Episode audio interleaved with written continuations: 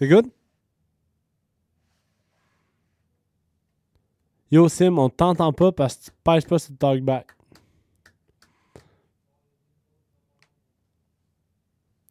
Cock! ok,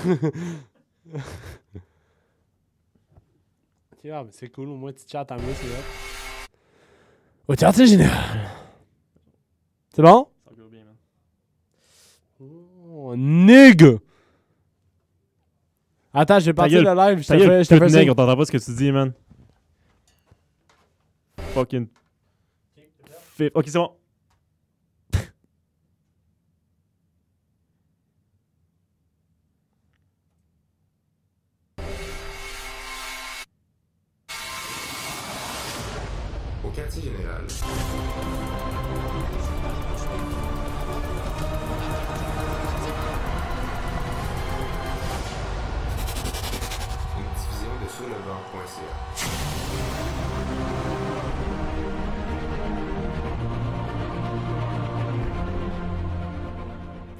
Alors bonjour tout le monde, bienvenue à cette édition de Haut Quartier Général. Aujourd'hui, au rendez-vous, ben, on a Éloi Fournier qui est avec moi. On va parler de Formule 1, la saison en fait qui va commencer en fin de semaine, En effet. Euh, la saison 2018 de Formule 1. Alors, euh, à quoi on peut s'attendre, Éloi? Du Ah. début comme ça, là, avec Ben, les changements.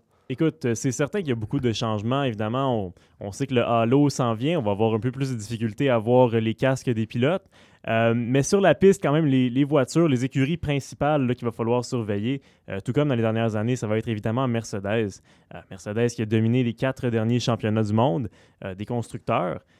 Puis Lewis Hamilton a remporté trois des quatre derniers championnats. Donc c'est vraiment Mercedes et Hamilton qui vont être l'écurie et le pilote à battre.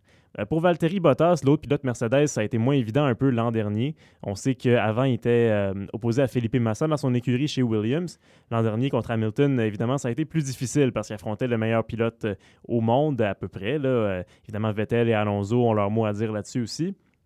Mais ça a été moins évident pour Bottas. L'écurie qui a été deuxième l'an passé puis qui a vraiment pas été loin, c'est Ferrari.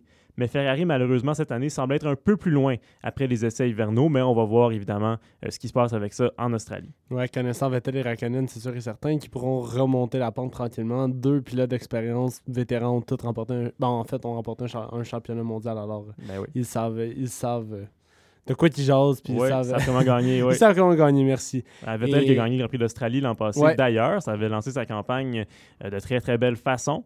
Il avait dépassé Hamilton avec une stratégie audacieuse. Hamilton, on se souviendra, était resté coincé euh, derrière Max Verstappen pendant cinq tours. Ouais. Vettel était sorti des puits et était sorti devant Verstappen et Hamilton. Euh, donc les stratégies différentes, ça rapporte toujours un peu euh, à celui qui fait le undercut. Mais l'an dernier, ça a été vraiment Hamilton qui s'est arrêté plus tôt.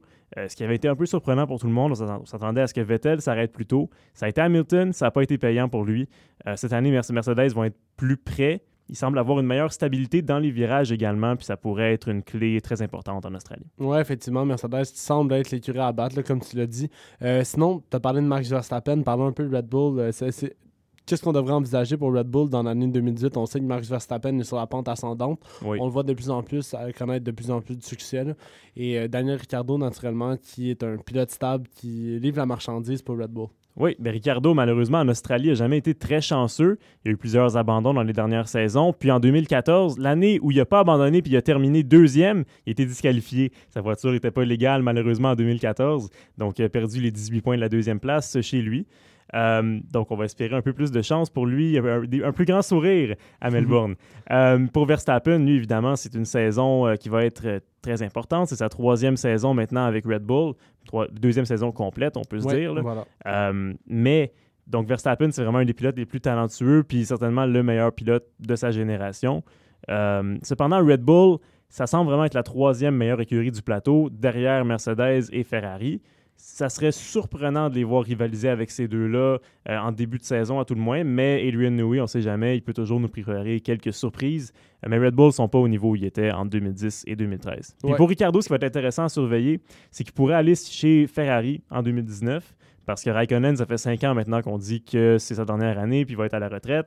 Mais donc, euh, on va voir ce qui va se passer avec ça. Ouais, effectivement, on, on sait tous que Max Verstappen est probablement le pilote principal chez Red Bull. Oui. Euh, c'est dommage pour Daniel Ricciardo qui a énormément de talent, donc c'est sûr qu'un transfert, on, on- on sait que Verstappen, est à la fin de son contrat bientôt, devrait signer une prolongation avec Red Bull. Alors, euh, Oui. Puis on dans- va voir. Si Ricardo part chez Ferrari, ce qui sera intéressant à suivre, euh, je sais pas si tu en parler, mais Carlos Sainz, qui Carlos Sainz. très bon pilote, oui. Ouais, il a été prometteur. On sait, il a passé de, si je ne me trompe pas, c'est Toro Rosso à Renault l'année Oui, passée. oui. Alors, euh, qui va partager euh, l'écurie, dans le fond, il va, va- son coéquipier qui est Nico Hülkenberg, qui lui a remporté les derniers 24 heures du Mans. Alors, euh, c'est quand, même- quand même drôle de, de, de- de dire que comme les pilotes peuvent toucher un peu à tout, Hülkenberg a beaucoup de talent aussi. En effet, oui. Et puis, dans le cas de Sainz aussi, c'est qu'il est prêté, dans le fond, euh, par Toro Rosso. Donc, on voit, si vous regardez son casque à la maison, euh, Carlos Sainz qui a, qui a donc le logo quand même de Red Bull sur son casque chez Renault, euh, parce qu'il est quand même commandité par eux. Donc, si Ricardo s'en va euh, chez Ferrari à la fin de la saison, ce qui est une éventualité très possible, euh, ce serait à ce moment-là, c'est fort probable que Sainz aille euh, rejoindre Verstappen chez Red Bull. On sait que les deux étaient chez Toro Rosso en 2015 et pour quelques Grands Prix en 2016. Puis c'est Verstappen qui avait eu le dessus. Mais l'an dernier, euh, chez Toro Rosso, quand même, il faut le souligner, Sainz qui avait eu 48 des 53 points de Ouais. l'écurie l'an passé, euh, ce qui est certainement non négligeable. Ouais, effectivement, mais là, on s'en- avec le, le nouveau, le français, j'ai oublié son nom. Pierre Gasly, euh, ouais. Gasly, merci, qui a, qui a pris la, place de Daniel Kvyat. Euh, je sais pas c'est quoi tes, tes prédictions sur Gasly qui arrive. Oui, ben c'est c'est sûr que Gasly, puis dans le cas aussi de Brandon Hartley, son coéquipier, ça va être un peu difficile parce que on a un nouveau moteur chez Toro Rosso. Oui, effectivement. Oui, Toro Rosso qui, exactement, va changer pour Honda cette année. Oui, puis Honda, on a vu, donc ils ont euh, fait un retour en Formule 1 en, en 2015. Ça a été une saison horrible en 2015. En 2016, on a vu un peu de progrès. Puis là, on se disait, bon, en 2017, on va pouvoir aller chercher des points, on va pouvoir être euh, solide chez McLaren. Puis là, on est tombé à la 9e place chez les constructeurs. Ça a été la honte pour Honda et pour McLaren. Donc, McLaren, évidemment, se sont débarrassés de Honda, le moteur qui leur avait été pourtant euh, super dans les années 80-90. Mais donc, euh, voilà, Honda qui se ramasse maintenant chez Toro Rosso.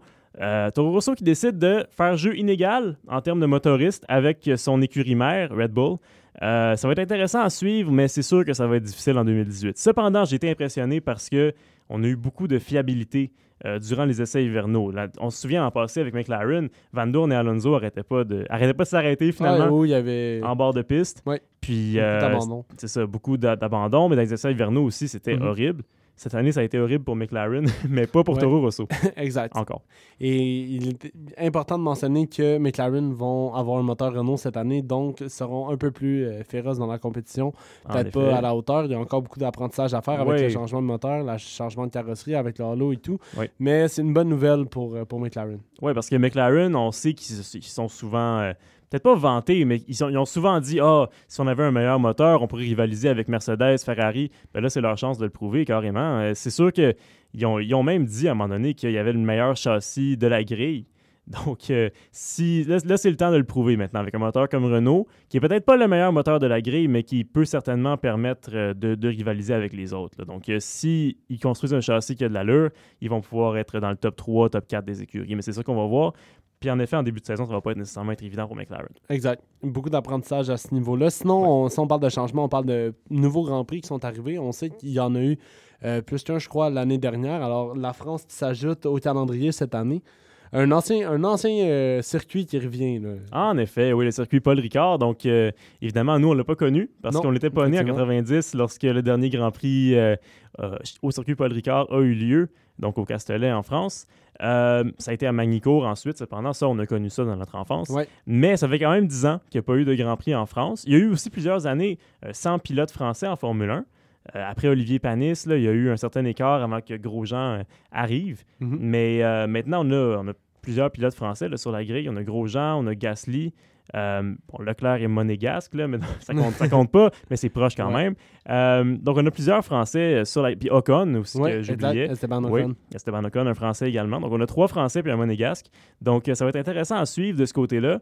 Euh, les fans en France, évidemment, on sait qu'on en a qui nous suivent dans le groupe Suivre les Grands Prix Oui. F1 euh, Voilà. sur Facebook. Donc, il y a plusieurs fans en France, évidemment, qui regardent ce sport-là puis qui vont être très, très contents d'avoir un Grand Prix au circuit Paul Ricard qui a été beaucoup modifié. Donc, euh, on se souvient qu'il y avait 80 tours à l'époque, dans les années 80 90. Maintenant, on est à 53 tours, on est à un circuit beaucoup plus court, puis on a également mis une chicane au beau milieu euh, du droit, au beau milieu Voilà. du Mistral. Donc, euh, ça va ralentir les voitures un peu, puis ça va mettre une zone de DRS supplémentaire. On va parler un peu de l'écurie Haas. Tu as mentionné Romain Oui. Grosjean. Haas qui démontre de, de belles surprises lors des essais hivernaux. Oui, en effet, Haas semble avoir un bien meilleur châssis. Euh, c'est sûr que accélérer, c'est important en Formule 1. Euh, Ouais. Freiner aussi, c'est important. Puis donc, quand tes freins lâchent, euh, Romain Grosjean nous a prouvé l'an passé à plusieurs reprises que quand les freins lâchent, c'est pas évident. Donc, il est Non, rentré dans le mur en Malaisie, puis il a été obligé de rentrer au garage à plusieurs reprises également. Effectivement. Et il n'était pas très heureux de ça en disant que ses freins ne fonctionnaient pas à la radio de l'écurie. Mais cette année, ça semble fonctionner, ça semble avoir beaucoup plus de fiabilité. Puis euh, en termes de motricité, ben, Haas était relativement en milieu de peloton l'an passé. Mais euh, on sait qu'il y a, du côté de Haas, souvent on commence très bien les saisons. Et euh, ensuite, c'est en milieu de saison que ça ralentit un petit peu parce que les autres écuries font les développements davantage que Haas. Donc, c'est malheureusement ce qui arrive là, de ce côté-là. Mais l'Australie, ça a été favorable à Haas dans les dernières années. Grosjean, en 2016, euh, qui avait profité du drapeau rouge euh, au 18e tour, donc pour faire euh, une stratégie de zéro arrêt au puits. Changer les pneus durant Ouais. le drapeau rouge ne compte pas comme un arrêt. Donc, euh, Grosjean avait filé jusqu'au drapeau d'amis en sixième place pour récolter 8 points au premier Grand Prix de l'histoire de l'écurie Haas. Ouais, Haas, qui, avec le changement de châssis et tout, pourrait être prometteur euh, en milieu Oui. de grille, c'est sûr et certain. Mais il va falloir, va falloir faire attention. Euh, je parle à des Williams et Force India qui sont aussi des écuries qui, euh, qui seront en milieu de peloton cette année. Puis, qui ont des moteurs Mercedes également. Oui, effectivement. Mais justement, parlons un peu de, de Force India. On, on sait que euh, avec Esteban Ocon et Sergio Perez, deux, deux pilotes qui sont assez reconnus, qui, sont, Oui. qui ont un certain, un certain talent. Ton opinion sur Force India cette année? Ben, Force India, c'est sûr que cet hiver, ça a été un peu plus décevant, peut-être. On s'attendait à ce que. Tu sais, Force India a eu 187 points l'an passé. Puis euh, cet hiver, on arrive puis on réalise des chronos qui sont plus autour de la 8e, 9e meilleure écurie. Ça a été décevant. Mais euh, on a promis un nouveau, euh, un upgrade, donc une mise à jour du, du châssis Force India avant l'Australie. Donc ce week-end, ce qu'on va voir, c'est un, un châssis un peu différent de celui qu'on a vu à Barcelone au mois de février, au mois de mars. Euh, donc ça, ça va aider déjà. Puis Force India, c'est une écurie qui fait du développement puis qui est capable de s'ajuster euh, au fur et à mesure de la saison. Puis la force de, la, la force de Force Force India, India. c'est pas nécessairement sa, sa vitesse pure. Oui, c'est- un aspect qui, est, euh, qui, qui est très bon quand même, mais, mais c'est surtout la fiabilité. On sait qu'Esteban Ocon n'a eu aucun abandon euh, mécanique l'an passé. Il y a eu un seul abandon, c'était un accrochage avec Grosjean au Brésil. Mais euh, puis dans le cas de Perez, il y a eu quelques abandons, mais ça c'était à cause d'accrochage avec Ocon. ouais, voilà. Donc, euh, donc chez Force India, vraiment, la fiabilité, ça fait en sorte que quand il y a des courses où beaucoup de voitures abandonnent, Force India va toujours être dans les points. Ouais. Puis ça, ça aide énormément en fin de saison. Ouais, à noter que Force India a terminé quatrième euh, Ouais, l'année dernière en termes passé. constructeurs. Ouais. Euh, si on parle un peu de prédiction à cette heure pour la saison à s'en venir, euh, justement, on parlait... Veux-tu faire les tiennes? Ah, ben, je peux faire les miens, on peut commencer.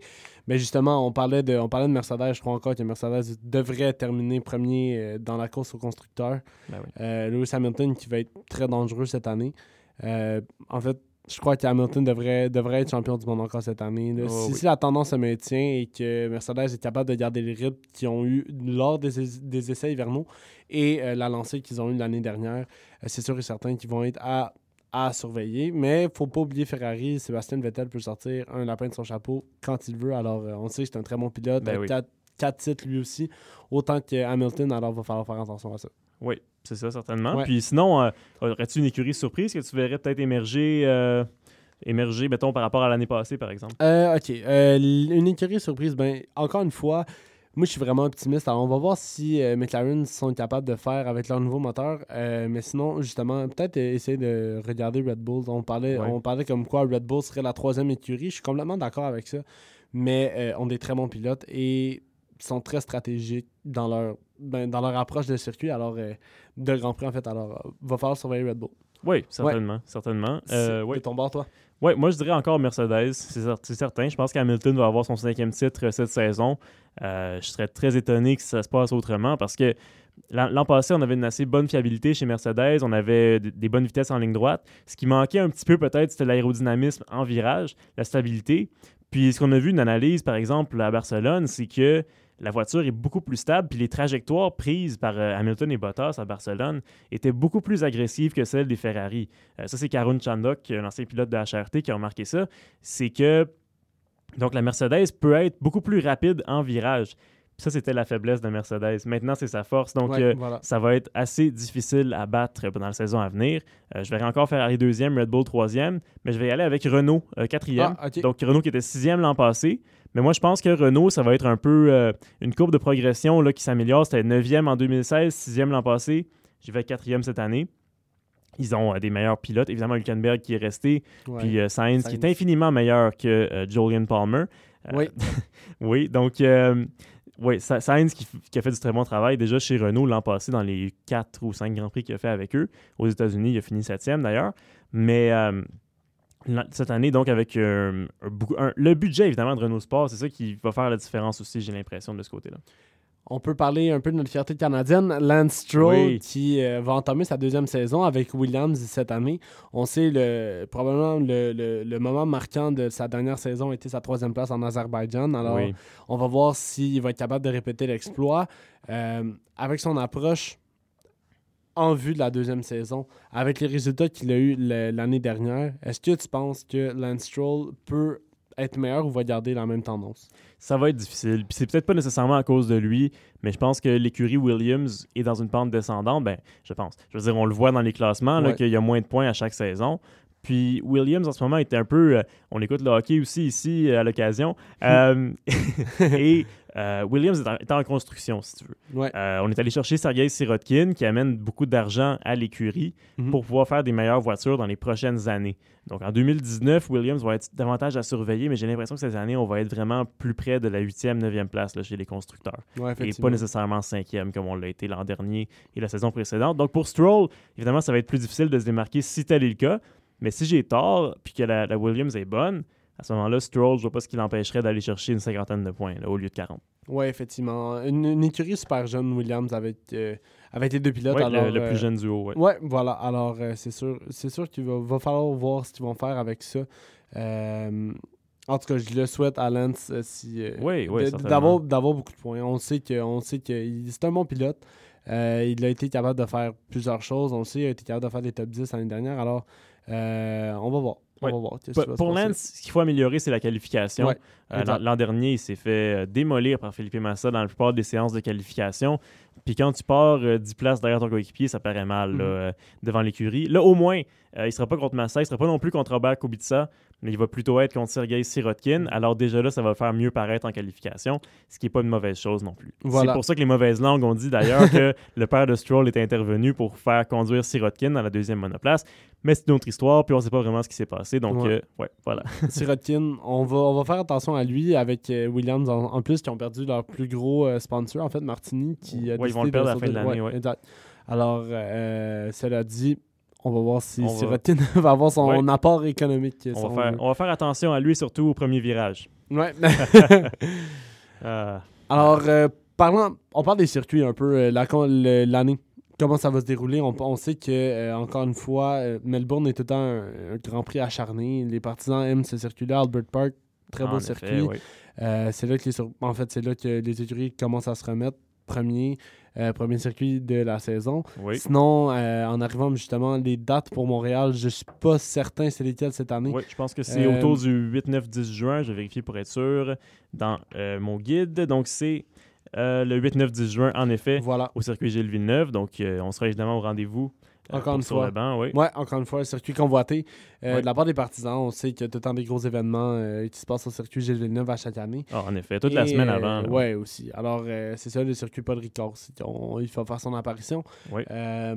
En termes de circuits, cette année, euh, on, parlait, on parlait justement, il y a des circuits que ça fait longtemps qu'ils sont là, mais les nouveaux circuits qui sont arrivés, euh, il y en a des, plus difficiles, des plus complexes et euh, justement des plus techniques où certaines écuries pourront définitivement peut-être avoir le dessus sur les écuries peut-être majoritaires. On parle de Mercedes ou Ferrari. Euh, si on parle, mettons, moi de l'Azerbaïdjan, j'ai vu le circuit euh, à Bakou et Oui. euh, j'ai vu que euh, c'était plus technique qu'on pensait. Il y a eu beaucoup d'accidents l'année dernière. Oui, en effet. Alors, on va falloir surveiller ça. C'est sûr que je trouve que, la- en fait, je sais pas pour toi, c'est la question que je vais te poser. Oui. Euh, rendu là, c'est un, un gros build-up pour cette question-là, mais tout ça pour dire que euh, on voit quand même la- l'apparition de plusieurs circuits techniques. Euh, en fait, plus de circuits techniques que de circuits rapides axés sur la vitesse En de effet, oui. maximale. Est-ce que tu penses que ça va être euh, la mode qui s'en vient dans les prochaines années, l'apparition de plusieurs circuits, ou est-ce que la technique va être de mise comparativement à la vitesse? Ben écoute, euh, dans le cas des, des circuits qui sont arrivés, je pense, depuis 99, ils sont à peu près tous faits par la même personne, Hermann Tilke, euh, un ingénieur allemand qui donc a dessiné les plans de tous ces circuits-là. Puis Tilke, lui, ce qu'il aime beaucoup, c'est des circuits avec des longues lignes droites, suivies par des longues courbes, puis une section vraiment sinueuse. On le voit par exemple au Mexique, où on a- on a une ligne droite de presque 2 km. Ouais. Puis ensuite, on rentre dans le stade, puis c'est peut-être 8 virages en 1 km. C'est quelque chose Ouais, comme exact. ça. Donc, euh, puis c'est pas le seul circuit comme ça, évidemment. Les circuits de Telka aussi, c'est des très grandes zones de dégagement. Donc, l'an passé, ce qu'on a vu comme problème, Mm. c'est que des pilotes comme Max Verstappen ont essayé de profiter de ça puis passer sur l'asphalte à l'extérieur des lignes blanches. Il y a une époque où, quand on était jeune, le pilote allait à l'extérieur des lignes blanches était dans le gazon ou sur le gravier Voilà. c'était course terminée. Mais aujourd'hui, les pilotes essaient de court-circuiter, donc il va falloir faire attention à ça. Euh, J'écoutais euh, Martin Brundle récemment, qui est le commentateur de Formule 1 au réseau Sky Sports, puis qui commente depuis presque 20 ans. Il était pilote aussi. Ouais. Brundle, lui, disait c'est le fun la sécurité, puis c'est le fun de pas avoir de danger du tout. Mais à un moment donné, c'est que quand les pilotes sentent plus qu'il y a de risques, c'est sûr que ça enlève beaucoup de spectacles. Puis quand on voit des voitures court-circuiter les virages, c'est plus ordinaire. Puis ça fait que des circuits techniques comme ça où il faut négocier les virages avec énormément de précision, c'est très tentant pour les pilotes des fois de court-circuiter, puis là ils doivent redonner la place, après ça devient mélangeant, puis ça enlève un certain aspect de spectacle. Donc je pense que ce qu'on va voir dans les prochaines années, euh, évidemment on a plus de vitesse avec les voitures actuelles, mais je pense pas qu'on va voir tout de suite là, des circuits comme, comme Monza par exemple, parce que ces circuits-là sont déjà là, ceux qui requièrent de la vitesse. Donc on va voir beaucoup plus de circuits techniques. Oui, effectivement. Avec la DRS aussi, il y a un aspect vitesse qu'on peut, peut, effet, euh, peut voir. Parlons un peu, on va finir là-dessus, mais parlons un peu du, du halo. C'est une grande modification comparativement aux années précédentes en F1. Euh, en Ouais. fait, on peut voir que le halo est là pour protéger les pilotes, sinon des incidents comme, euh, comme Jules Bianchi ou Ouais. euh, Massa en 2007, ça pourrait pas se reproduire. Ouais, ben, dans le cas de Massa, c'est un peu plus délicat à dire parce qu'il y a un certain espace en dessous du halo. Euh, je pense pas que ça pourrait nécessairement protéger, mais si c'était un pneu, ça pourrait parce que le halo peut prendre 83 kN, même 116 kN sur le dessus. Donc, si une voiture passe par-dessus l'autre, euh, au lieu d'aller taper la tête du pilote en dessous, ce qui, est- ce qui a toujours été un risque, puis un incident auquel je pense en ce moment, c'est quand Karun Chandok euh, et Arnaud Trulli sont accrochés à Monaco, je me souviens plus de l'année, peut-être en 2012 euh, ou 2011 puis qu'une voiture est passée par-dessus l'autre. Chandra qui avait juste mis ses mains par-dessus sa tête comme ça, puis il aurait vraiment pu être sérieusement blessé par ça, par la voiture de Trulli. Euh, ça, ça pourra plus arriver aujourd'hui. Il n'y aura plus ce risque-là. Les voitures vont simplement pas rebondir, mais vont glisser sur le halo puis passer par-dessus. Donc déjà là, c'est certainement un soulagement là, pour la tête des pilotes. Euh, cependant, la critique principale qu'on entend par rapport au halo, c'est que, euh, en, en des termes là, vraiment euh, scientifiques et précis, c'est laid. Euh, c'est ce qu'on a entendu. On compare ça à une, une sandale avec euh, ouais, le pied ouvert. ouais. Euh, mais j'imagine qu'on va s'y habituer. On s'est habitué à beaucoup de choses. On s'est habitué aux ailerons de requin. Euh, moi, moins, par contre. Mais Ouais, non, on n'aura plus d'ailerons de requin cette année, par Non, contre, ce qui me rend moins. très heureux. Ça me fait do- mieux dormir la nuit. Ouais. Mais l'arrivée du halo, ça va rendre ça plus difficile aussi pour les euh, caméras à bord des voitures. Mais sinon, pour le reste, je pense qu'on va réussir à s'habituer assez rapidement pour ça. Ouais, en tout cas, la sécurité a été de mise, ça c'est sûr, pour la saison 2018. C'est drôle que tu mentionnes, mais là, je le vois. On peut parler aussi des pneus. Euh, Les pneus qui vont avoir euh, deux nouvelles gammes de pneus. En fait, les ultra soft, les hyper soft. Oui. Euh, ça, en fait, tout a changé dans Ouais, les pneus parce que les, les cinq autres types de pneus euh, ont tous des nouvelles appellations. Les couleurs aussi sont différentes. Euh, avant, on sait qu'on avait super tendre, puis là, l'an passé, on a eu ultra tendre qui est arrivé. Euh, puis on avait le tendre, évidemment, le moyen, le, le médium, pardon, et le. Dur. Cette année, maintenant, on a le super dur qui est en Ouais. orange. Ouais. Donc ça, c'est le- l'équivalent du pneu dur avant. Euh, si on voit des super durs en course, je serais très, très surpris parce qu'on ne voyait jamais le pneu dur avant non plus. Voilà. Euh, le pneu dur, lui, qui a la, la couleur bleue, bleu glace, comme euh, décrit par la FOM sur leur site, euh, ça, on risque de le voir un peu plus souvent. Le pneu médium blanc, Ça également, on va le voir euh, à plusieurs circuits. On va le voir, je pense, en Australie. Le pneu tendre qui est en jaune encore. Le pneu super tendre, encore une fois, en rouge. Ouais. Puis les nouvelles gommes, techniquement, c'est la ultra tendre. Tendre. Même si elle était là l'an passé, c'est une gomme plus tendre qu'avant. Ça pourrait rajouter d'ailleurs, euh, ça pourrait enlever, pardon, une seconde au tour aux voitures, ces nouvelles gommes de pneus-là, parce que c'est les pneus les plus tendres de l'histoire. Donc on n'a jamais été aussi tendre que ça euh, en Formule 1. Quasiment une caresse. en effet, oui. Euh, très bien dit. Et puis finalement, le pneu hyper tendre. Donc on parle de pneus, on parle de pneus tendres, on parle de pneus super tendres, ultra tendres euh, Et hyper, hyper tendres. tendres. Ouais, donc c'est une échelle euh, vraiment très constante et ouais. Donc on a seulement quelques pneus, du- on a seulement deux pneus de l'autre côté du médium puis quatre pneus qui s'appellent tendres. Mais bon, c'est la vie, on peut pas tout avoir, on peut pas euh, toujours être de la égal. FIA. En effet. Donc, le pneu hyper tendre, lui, va être en rose et le pneu ultra tendre en mauve. On va évidemment pouvoir les reconnaître grâce aux nouveaux graphiques de la FOM qui apparaissent euh, à l'écran en fin de semaine. Vous allez sûrement vous habituer assez rapidement à ça également. Euh, c'est une nouvelle police euh, d'écriture. Les écuries euh, ont, leur cou- ont leur nouvelle couleur et puis Voilà. ça, va, ça va bien se passer. Voilà, alors euh, c'est ça qui va mettre un terme à l'émission au quartier général de cette semaine. Euh, merci beaucoup, Éloi, pour tes Merci commentaires. On vous souhaite bonne saison de Formule 1 cette année et on va commencer, mais en fait, ça commence en fin de semaine. En fin de semaine, à Grands Prix de 1h10 du matin au Grand Voilà. Prix de Melbourne. Alors, sur ce, on vous souhaite une bonne soirée.